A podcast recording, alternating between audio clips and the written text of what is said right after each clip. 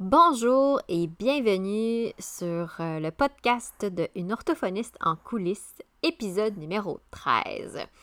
Euh, aujourd'hui, je vous partage un petit peu d'inspiration.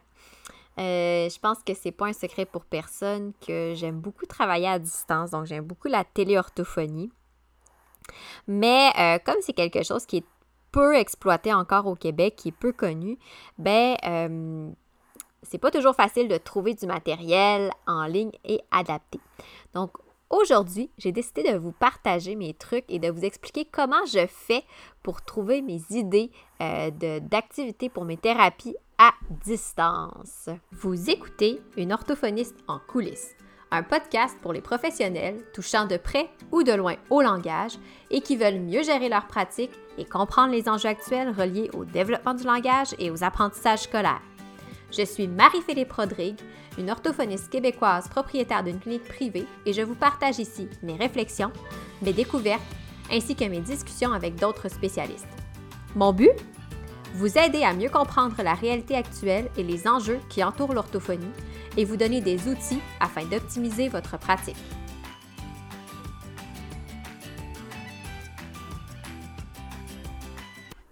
Comme j'ai dit d'entrée de jeu en, introduction, euh, la téléorthophonie, c'est quelque chose. Ben, je dis que c'est nouveau, ça l'est, mais ça l'est pas. En fait, ça commence à être de plus en plus exploité, disons. Et maintenant, on a de, des technologies qui sont mieux adaptées pour la pratique de la téléorthophonie. Donc, euh, par contre, je dirais surtout en intervention francophone, donc au Québec principalement, euh, les ressources sont limitées en téléorthophonie, c'est-à-dire qu'on n'a pas autant de matériel euh, développé spécifiquement pour l'intervention en orthophonie à distance, comme on aurait par exemple du matériel euh, orthophonique développé là, pour l'intervention en clinique. Ce qui fait que euh, moi, quand j'ai commencé en téléorthophonie, j'ai dû faire plusieurs recherches, trouver des façons d'adapter ce qu'il ce y avait en ligne pour mes thérapies, donc user de créativité. La beauté de la chose, c'est que de plus en plus en ligne, on va trouver des sites pédagogiques, éducatifs, euh, des sites de jeux aussi qui sont gratuits. Donc, je dirais qu'il ne manque pas nécessairement de ressources. Il faut juste trouver comment, euh, ben, en fait, il faut juste, premièrement, les trouver sur Internet et aussi comment les adapter euh, pour que ce soit là, optimal dans notre intervention. Donc, je vous dirais, c'est ça, tu sais, Internet maintenant, là, c'est une mine d'or de ressources gratuites et pédagogiques en ligne. Par contre, c'est sûr que ce ne sont pas toutes ces ressources-là qui vont nous convenir et euh, je ne le cacherai pas, faire cette espèce de veille informatique-là, de, de ressources, demande quand même beaucoup de temps et d'énergie parce qu'il faut de un les trouver et de deux les explorer avant de pouvoir les utiliser parce qu'on n'utilisera pas quelque chose, un matériel qu'on ne connaît pas.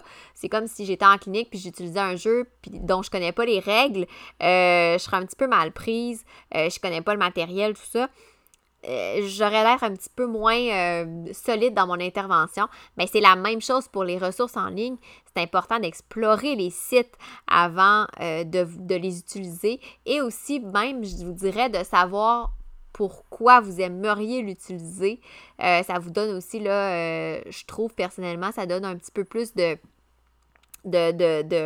d'efficacité de, on est plus solide aussi dans notre recherche puis dans, ce qu'on veut. Fait c'est plus facile de trouver ce qu'on veut puis d'éliminer en fait ce qui ne nous convient pas. Euh, bon, là, je sais que vous, vous, écoutez parce que vous voulez mes trucs, hein. donc c'est assez pour le blabla. Mes trucs, en fait, c'est vraiment pas très, très, très compliqué. Peut-être que vous utilisez déjà en partie ces trucs-là sans le savoir, mais euh, je vais vous expliquer, oui, mes trucs, mais aussi comment je les utilise. La première ressource que j'utilise particulièrement, c'est euh, Pinterest. Et oui, Pinterest, là, c'est pas juste pour faire du home staging puis du DIY, c'est vraiment une mine d'or de ressources en ligne, que ce soit pour des documents, pour des sites d'inspiration, pour des idées d'activités. Puis même, j'utilise pas juste pour la téléorthophonie. Là. En fait, j'utilise même plus quasiment pour mes interventions en clinique. Euh, je vous disais qu'en français, on a un petit peu moins de matériel, on est un petit peu moins avancé, mais Pinterest, il y a beaucoup d'orthophonistes américaines qui ont des blogs, qui ont des, justement des comptes Pinterest, qui partagent du matériel, qui partagent des visuels, des réflexions. Fait que honnêtement, même si c'est en anglais, c'est une belle source d'inspiration, je dirais. Euh, donc, moi, ce que je fais avec Pinterest, personnellement, c'est que euh, moi, je suis pas quelqu'un, puis je pense que j'avais déjà mentionné, je suis pas quelqu'un qui va aimer créer son matériel. Donc, je vais pas m'asseoir euh, à ma table de salon en écoutant une série télé, puis faire du découpage, puis du collage, puis du bricolage pour faire un matériel. Ce n'est pas moi. je suis plus quelqu'un qui va aimer fouiller. voir qu'est-ce qu'il y a déjà, puis voir comment je peux l'adapter. Donc, c'est sûr que sur Pinterest, il y a beaucoup effectivement de DIY, de matériel qu'on peut faire. C'est intéressant. Moi, ça me rejoint moins. Fait que ce que j'aime chercher sur Pinterest, c'est des idées de jeux. Euh, je vais m'inspirer.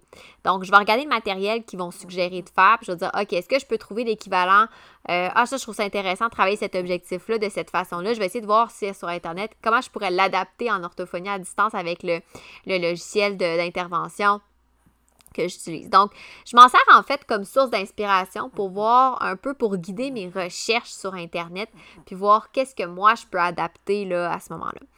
Euh, pour ma part, Pinterest, comme je vous dis, je l'utilise pas tant pour les activités DIY. Oui, ça peut être une source d'inspiration, mais je l'aime particulièrement pour euh, quand il y a des documents PDF donc, souvent, ils sont partagés sur Pinterest, donc je peux les utiliser. Euh, des fois, je vais les traduire moi-même pour pouvoir les utiliser avec mes clients. Des fois, je n'ai pas besoin de le faire.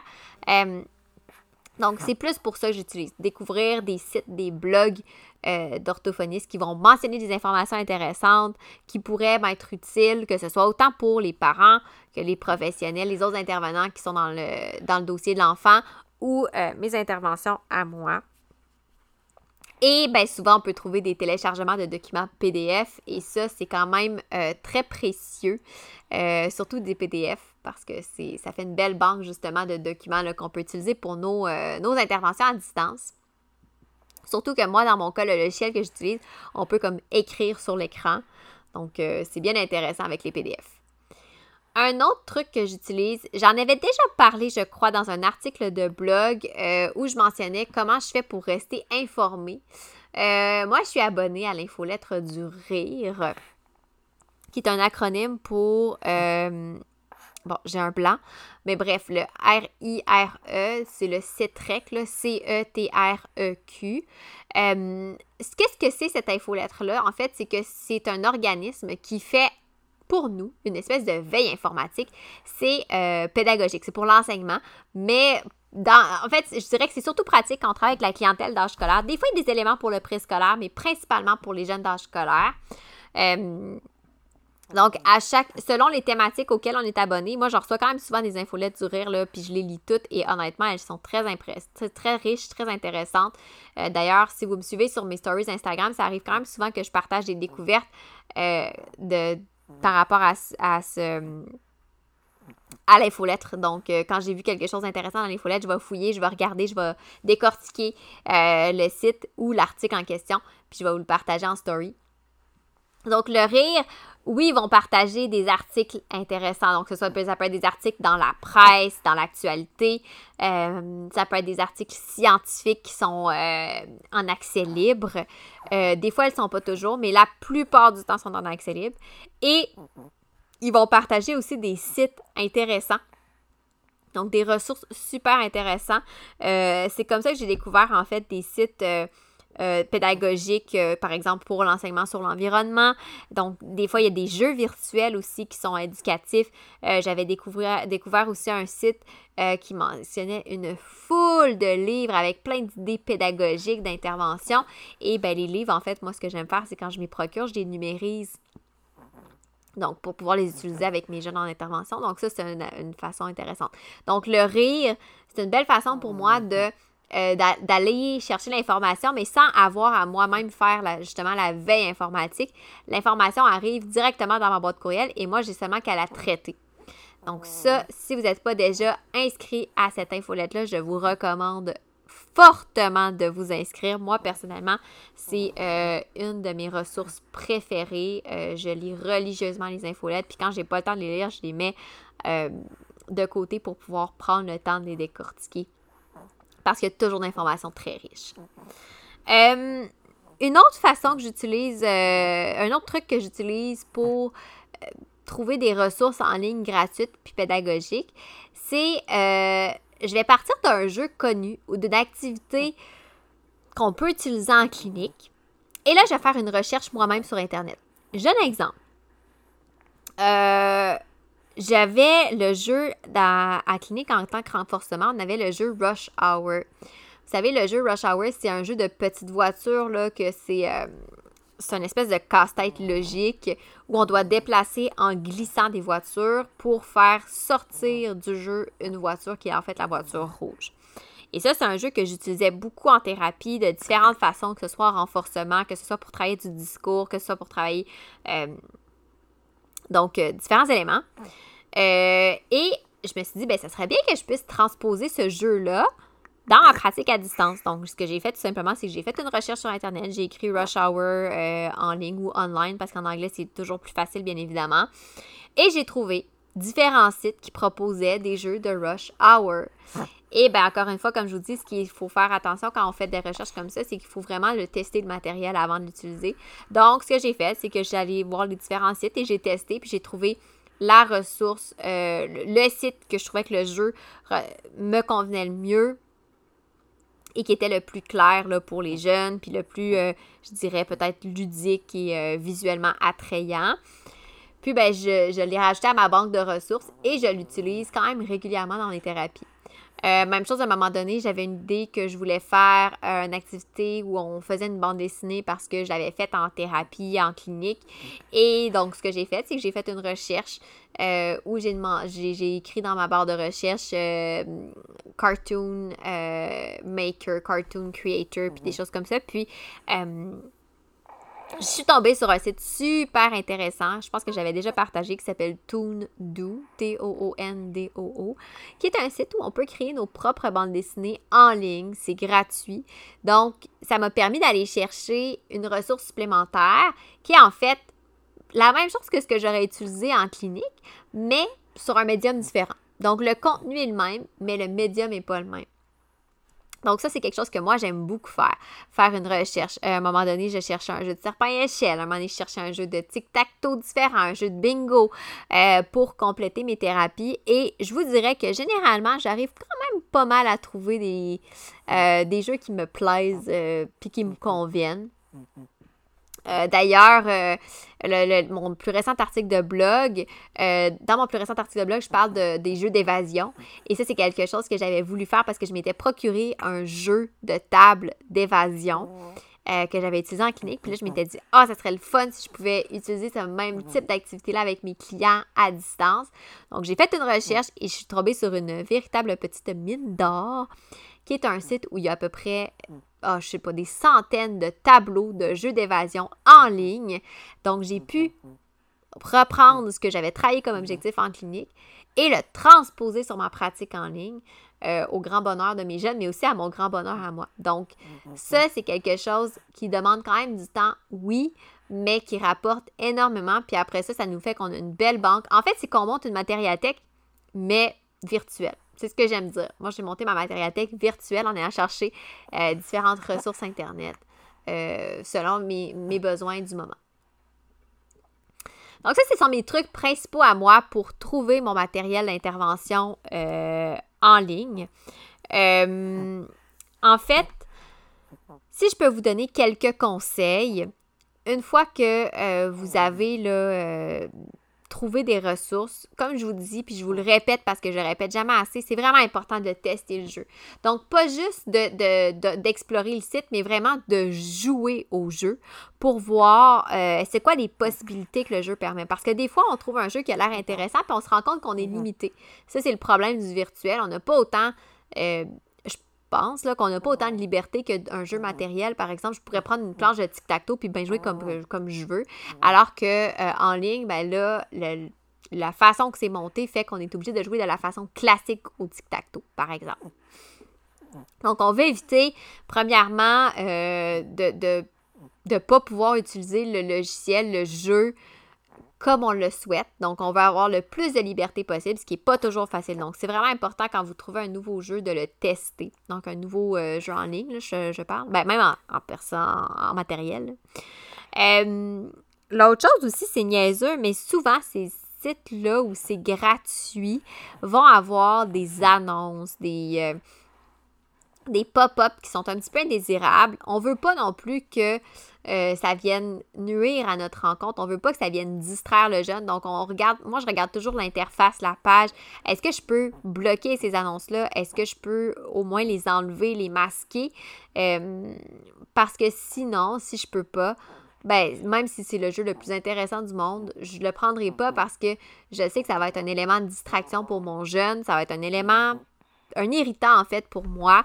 Donc, euh, on voit, tu sais, j'analyse vraiment la page au complet. Je regarde pour être sûr aussi que ça ne fait pas télécharger des affaires bizarres sur mon ordinateur. Euh, au moins, la beauté de la chose, c'est que le jeune n'a pas besoin de le télécharger d'aller chercher le lien sur son ordinateur. Mais des fois, dans certains cas, j'ai des parents qui vont dire Ah, ce jeu-là que tu avais utilisé, j'aimerais ça le réutiliser, peux-tu m'envoyer le lien? Ben, je vais m'assurer que je ne vais pas non plus leur envoyer des, jeux qui, font des bugs et tout. Fait que je m'assure que tout est correct. Donc, c'est vraiment important. Puis, c'est quand même. Je vous le cacherai pas, ça prend quand même un petit moment là, à tester. Il faut faire le tour. Souvent, il y a plusieurs pages web. Euh, donc, c'est ça. C'est pas. C'est la partie un petit peu moins glam, la partie un petit peu plus plate, mais qui est vraiment nécessaire. Après ça, je vous parlais tantôt de ma matériathèque virtuelle. C'est facile une fois de trouver des ressources, mais le problème qu'on a, c'est que souvent, on oublie de les enregistrer. Puis quand on arrive pour les utiliser dans une autre thérapie, on ne se rappelle plus du lien, on l'a plus. Euh, on se rappelle plus du titre de la page, du titre du site, donc on est un petit peu mal pris. Moi, ce que j'ai fait, c'est justement, c'est que je me suis créé une matériathèque euh, virtuelle. Donc, j'ai un fichier dans mes dossiers à moi euh, de favoris.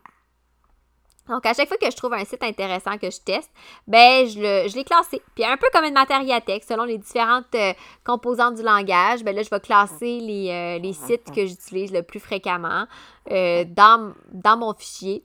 Donc, c'est facile après ça, quand je veux préparer une thérapie, ben, je peux aller voir et je dis Ah oui, c'est vrai, j'ai cette, activité-là en ligne qui est, qui est intéressante pour l'objectif que je veux travailler. Je veux travailler de la compréhension, de lecture, ou je veux travailler, je sais pas moi, du discours expressif, euh, explicatif, pardon. Donc, euh, je trouve que euh, c'est vraiment en fait, c'est nécessaire parce que sinon, je vous dis, vous allez vous passer votre temps à rechercher vos, sites. Puis des fois, ce qui arrive, c'est que c'est des sites qui sont quand même durs à trouver, qui peuvent demander quand même passablement de la recherche. Donc, euh, on ne veut pas les perdre une fois qu'on les a. Je vous invite à vous faire un fichier. Ça peut être aussi simple qu'un fichier Excel dans lequel vous, euh, consignez tous ces sites-là.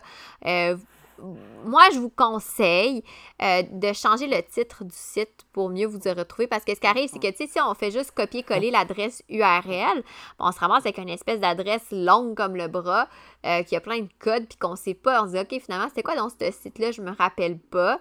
Mettons que vous avez un site que vous avez trouvé tic-tac-toe puis c'est écrit, mettons, euh, trois petits points, point, jeu de société.com, trois petits points, www.jeu-de-société.com puis après ça, il y a barre oblique, plein de patentes de chiffres codés. Ben, vous vous rappellerez peut-être pas, le moment venu, que c'était le jeu de tic-tac-toe. Fait que moi, ce que je fais, c'est que dans mon fichier, j'ai modifié, puis j'ai écrit par exemple jeu de tic-tac-toe. Et j'ai créé un hyperlien. Donc, quand je clique sur jeu de tic-tac-toe, ça m'amène directement sur le jeu en question. Donc, c'est. Ça a l'air quand même euh, laborieux quand je vous explique tout ça. Mais selon moi, c'est pas plus laborieux que le fait d'aller, par exemple, en magasin, d'explorer, euh, de fouiller pour trouver des jeux qui pourraient être intéressants, des jeux qui pourraient répondre aux besoins qu'on a, euh, de l'acheter, euh, de l'ouvrir pour l'explorer, lire les règlements, l'essayer, et après ça, de le classer dans sa matériathèque. Ça revient à peu près au même, c'est juste que la différence, c'est qu'un se fait physiquement et l'autre se fait virtuellement. Et je vous dirais que même si vous ne faites pas de téléorthophonie, ça peut être intéressant parce que euh, on n'a jamais trop d'idées, puis on ne se le cachera pas maintenant dans la. Aujourd'hui, la, génération de, des jeunes d'aujourd'hui sont nés avec la technologie entre les mains.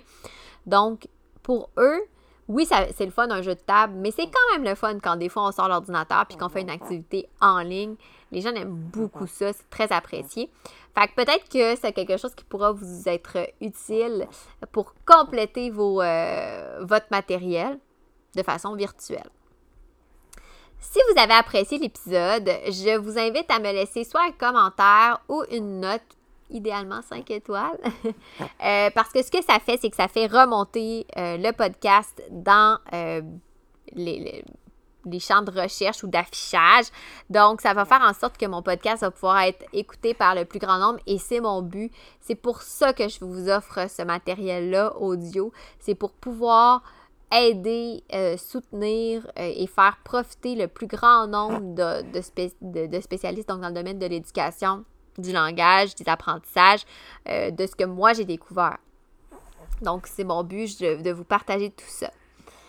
Et euh, sinon, ben, je vous dis euh, à une prochaine fois pour un autre épisode de Une orthophoniste en coulisses. Pour en apprendre plus sur les coulisses de l'orthophonie et sur mes projets, je vous invite à me suivre sur mes réseaux sociaux mentionnés dans la description de l'épisode. Pour mes services de mentorat et voir les outils disponibles sur ma boutique en ligne, rendez-vous au www.mariephilippeorthophoniste.ca.